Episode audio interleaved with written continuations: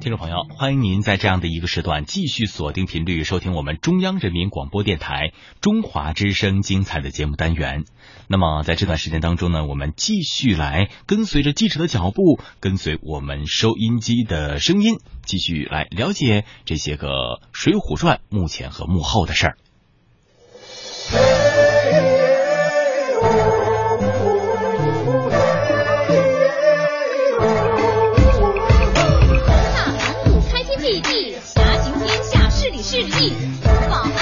身正气，闯荡江湖无人能敌。智慧在中存接侠，梁山不能解英雄。你的英贤应时出，文化瑰宝传世间。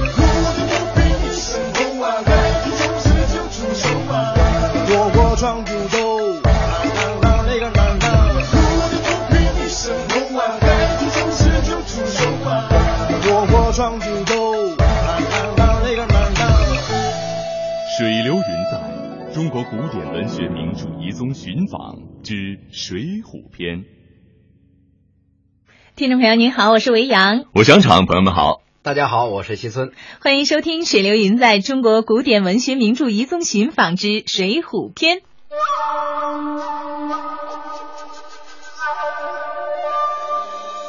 就在大家伙正在掏钱的功夫，杨志在旁边发现了，怎么着？他们要买酒喝。杨志提溜鞭子就过来，哎，你们要干什么？啊，我们要买酒啊，买酒喝不行，不准买酒喝。杨志这句话一说，带头要买酒的这个军汉可真有点急了。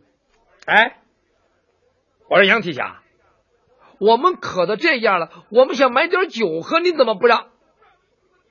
我说不让你们喝，你们就不能喝。这条路上。有好多卖蒙汗药酒的，这个蒙汗药酒喝完了之后，马上就都迷糊了，倒在地就起不来了。嗯，你们要把这酒喝了，万一要出了事儿，丢了东西怎么办？不准喝！我说杨提辖，哪那么多蒙汗药酒？什么叫蒙汗药酒？我没见过。这回您甭管，我非喝不可。我说另外掏钱买酒喝。喝成这样了，还不让喝酒去，还得了了这？哦，智取生辰纲，我最喜欢这一段了。是是，对，特热闹。哎，要是没有这一段啊，《水浒传》后面的故事还真的是开展不起来。哎，不过你说这奇不奇怪呢？青面兽杨志说起来也是功夫相当了得的，怎么一让他当上这官方的镖头，关键时候就掉了链子啊？是啊，先是花石纲，后是生辰纲，都让他给弄丢了。嗨，谁说不是呢？哎，这杨志啊，倘若把他放到沙场之上斗兵刃比武艺，他的确是人中蛟龙。嗯，可是此人的时运不济，才华一直没得到施展。你在战场上可以叱咤风云，可是抵挡不了官场险恶、世态炎凉啊！咱们单说智取生辰纲这件事儿吧，你杨志再厉害，也敌不过智多星吴用啊！更何况还有这个七雄聚义协同配合呢？唉，呜呼啊！君不见岳武穆含恨风波亭，杨继业血染李陵碑。唯愿马革裹尸去，怎奈生死志未酬。此恨绵绵无绝期呀，无绝期。哎呀，杨茬醒来醒来吧！你怎么又来了？我们今天说的是这茬吗？整个一文不对题，行了，让他跟这感怀吧。维扬，嗯，哎，我们今天要去的地方呢，就是智取生辰纲故事的发生地黄泥岗。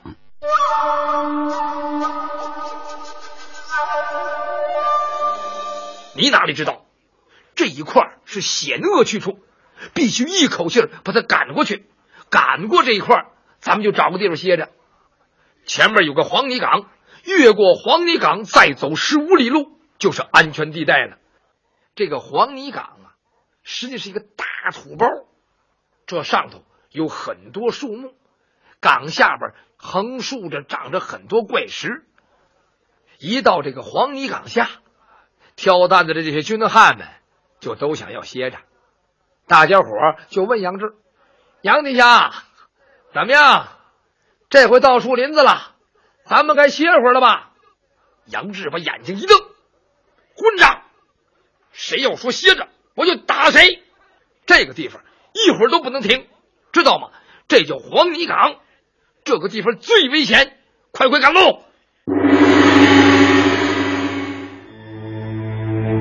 神秘啊，一看就是高手对决的地方。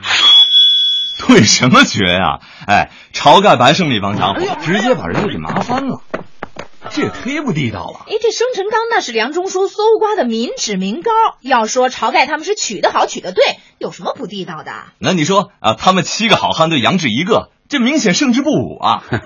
把他麻翻了算客气的，你忘了那孙二娘了？孙二娘要把武松给给做成包子馅，对，哎，要这么说还真是。对，那张衡要把宋江整个给扔到江里头去，问他吃板刀面还是吃馄饨。哎，这个梁山好汉反正有一个特点，就是没有相识的时候，反正不打不就什么手段都使。啊但是这个相识以后是朋友了，那就是肝胆相照、生死与共了。对对对，嗯不过我们又有点说远了。我现在最感兴趣的就是你们去到的这个黄泥岗啊，是不是跟书上这个《水浒》原著上说的一样呢？嗯。那你说哪个黄泥岗啊？哪个不就一个黄泥岗吗？当然不止一个了，运城一个，东平一个，哎，说不定别的地儿还有。哎，水浒文化深入人心呐、啊经年传承承，遍地开花。那我俩先带你去运城的黄泥岗瞧瞧。好，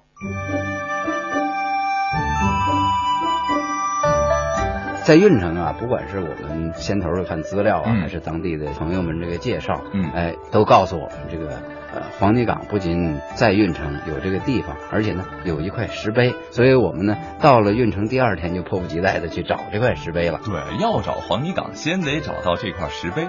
但是呢，找这块石碑还真是颇费了一番周折。哎，哎，我们到了，据说有这个碑的这个这个地方吧，嗯结果呢，呃，经人指点说，嗯碑是有，现在不在这儿了，它旁边现在是一个小杂货货铺，对。然后那既然说曾经这个碑在这边呢，那我们就进到杂货铺，跟里面那个老板聊聊呗。老板发财啊！啊，发财啊，这就是黄堆集。这就是黄堆集，这黄泥岗的遗址，那个石碑有里长有二十来米吧。啊你说那个梁山伯一杯单八将本生卖酒就是就是在这里。据说本身就是离俺这八里的北庄。啊，有这个白胜卖酒对对，黄泥岗北你就是你你就到酒厂看去吧。现在没有从我酒厂长搞建设，这厂上说不开，挪了又挪科长搬迁了。哦，跟着厂走了，哎啊哎，但是一开始还是在这儿啊对对对，哦，看来你们还得继续走下去喽。对呀，好在啊，这酒厂离这杂货铺不远，我们驱车就直奔酒厂而去。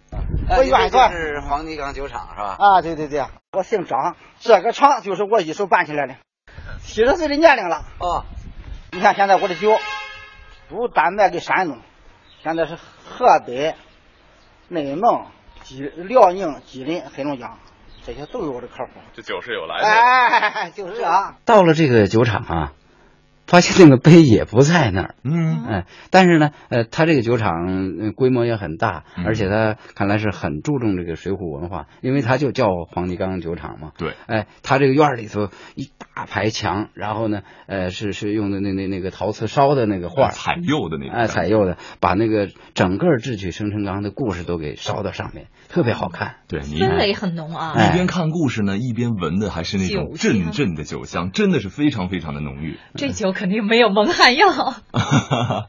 但之后呢，我们又得到了一个非常非常重要的线索，这也就是黄泥岗酒厂的厂长给我们提供的。那个地方有挖的坑啊，有有水，也有钓个鱼啊，在在那又建了个风景区，可当去了都，哎。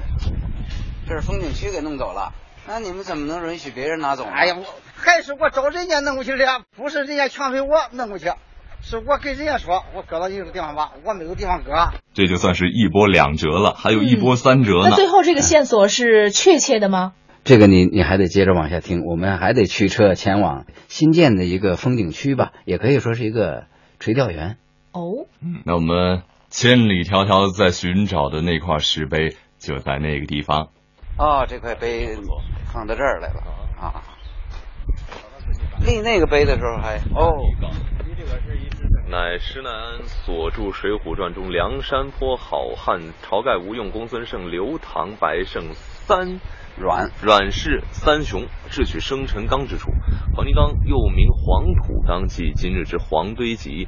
据明万历十九年重修黄堆集武圣庙记记载，详考在宋徽宗崇宁间还梁山者八百里皆水也，堆北距梁山。六里许为水浒南岸，古称为黄土岗。黄土岗即此处也。承蒙黄堆及乡党委政府赞助，得以立此标志。是嗯这个非常重要，嗯，因为整部《水浒》应该说这是个起点。起点没有这个地方，没有这个故事，没有这个情节的话，后面的一切都无从谈起。啊，对，微寻一踪，二位真是颇费周折呀颇费了一番脚力呀啊！那以我多年的经验，这黄泥岗啊，应该就在运城喽。嗯，有见识。哎，你可别太早下结论啊！怎么？还有一个黄泥岗没带你去呢？这次啊，我们呢是兵分两路，我和杨昶呢去的是刚才我们介绍的一波三折的这个运城黄泥岗，但是我们的另一位记者张希呢，他呢到了东平县的黄泥岗。嘿嘿，真假黄泥岗，哎，到底哪一个才是真的黄泥岗呢？我们来听听东平县文物所退休所长吴旭刚先生的说法。那个罗贯中说在黄泥岗结了，实际上梁山坡的西北边沿正好有南黄泥岗、北黄泥岗，哦啊，南黄山子、北黄山子，实际上他就在这里结了。他在这里结他，因为他在这里不想不想要顺着这一段运河，你看上开封是吧？这是老运河，你看他这样走，对他在北京大名，他沿着这段运河上开封很顺，但是他在这边过来避开这里，要想安全必须避。他在这边变化路线儿，他绕道行，一变化绕道行，不是盗窃分这个贼寇就不注意了，来到这里再在这不声不响的一小商贩过去，一里子广济河，这也是运河，上南走到开封，恰恰在这里，他等于把那个食物不送到嘴上去了。听这位吴老先生说的是满入情入理的嘛？以我多年的经验，这黄泥岗确实应该是在东平。哎，哎，文阳，你还有没有点原则呀？黄泥岗到底是在运城还是在东平？你得有个准谱啊！哎，对你必须要选一。呃这这，哎呀，这实在有点难为人。哎呦，这有什么难选择的？哎，说说自己的看法嘛。对，你就说呀，说。我不知道啊。哦我算是服了你了啊！哎，杨厂，看来你是认为东平的黄泥岗是真的了。嘿嘿，哎呀，虽然我和您去的是运城黄泥岗啊，但是呢，我个人听过吴老先生的说法之后呢，反倒认为真正的黄泥岗应该在东平。嘿，你果然倒戈了啊！看来这次头领哥哥我是白带你去了。哥哥哎，这可不是倒戈啊，这可是坚持真理。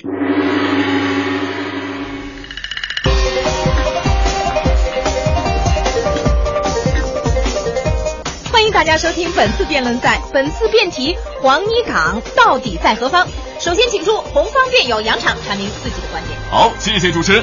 我方认为黄泥岗在山东的东平，因为这个做黄泥岗有什么证据吗？有他怎么有证据呢？一个是他在所经过的道路上，这是一个。他现在你看了吗？两个岭相连，呃，两他正好处于梁山坡的西西区，它的位置也对。再一个，它的名呢都叫南黄南黄山子、北黄山子。啊，南黄山子、北黄哎，山子。北黄山子，老百姓叫它么呢？你还知道不？市区生人岗那黄泥岗就在这里。啊，哎，对，看这一圈，它在这里过来，这边是黄河，这边就是到黄河了，他在这里正好走这个边沿，嗯走这个边沿，他过去以后就是那黄济河，啊，哎，水浒英雄是在这一带。所以我觉得黄泥岗在东平可信。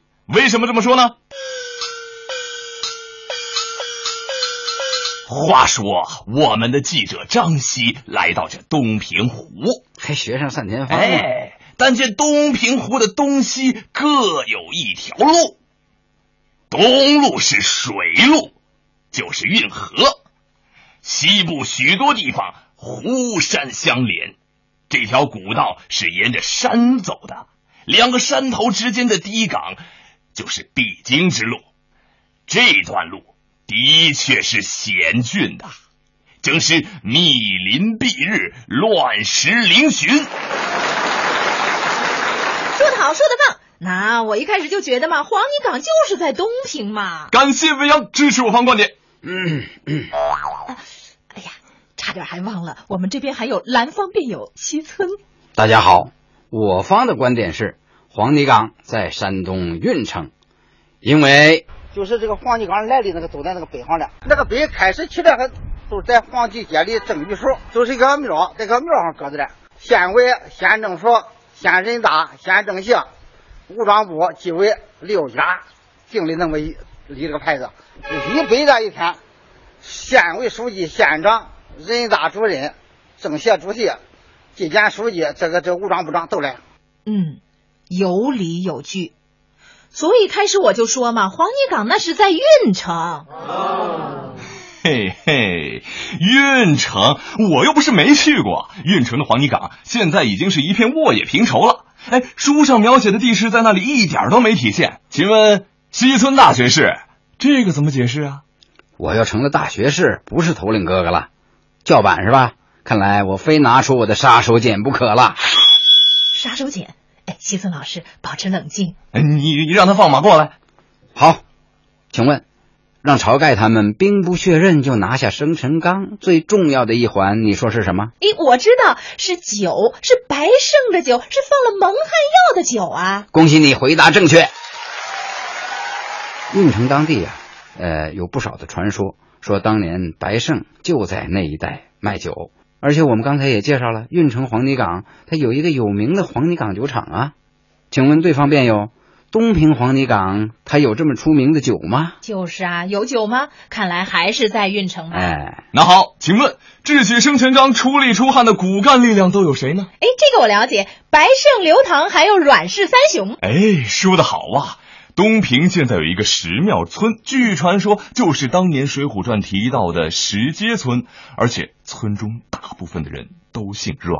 恰恰巧合的是，石庙这个村上现在大部分都姓阮。嗯。都姓阮，就是，嗯，我们土人叫阮，嗯，都姓阮，嗯，他们并且还能讲出来了，他们都是现在四字辈四字辈这一辈是阮阮小二他们的第四十九代孙，他都能说上来了，是吧？嗯，他都能说上来了。哎呀，让你们彻底把我说晕了，我就不信没有一个权威的说法。你们俩呀，我谁也不听了，让我们来听听专家的吧。有请水浒学会副会长、水浒博览大典编纂者孙锦泉教授。就水浒中涉及了三百六十二个地名，其中有八处宋代之前之后都没有设置。它本身地名也不是绝对都很准确。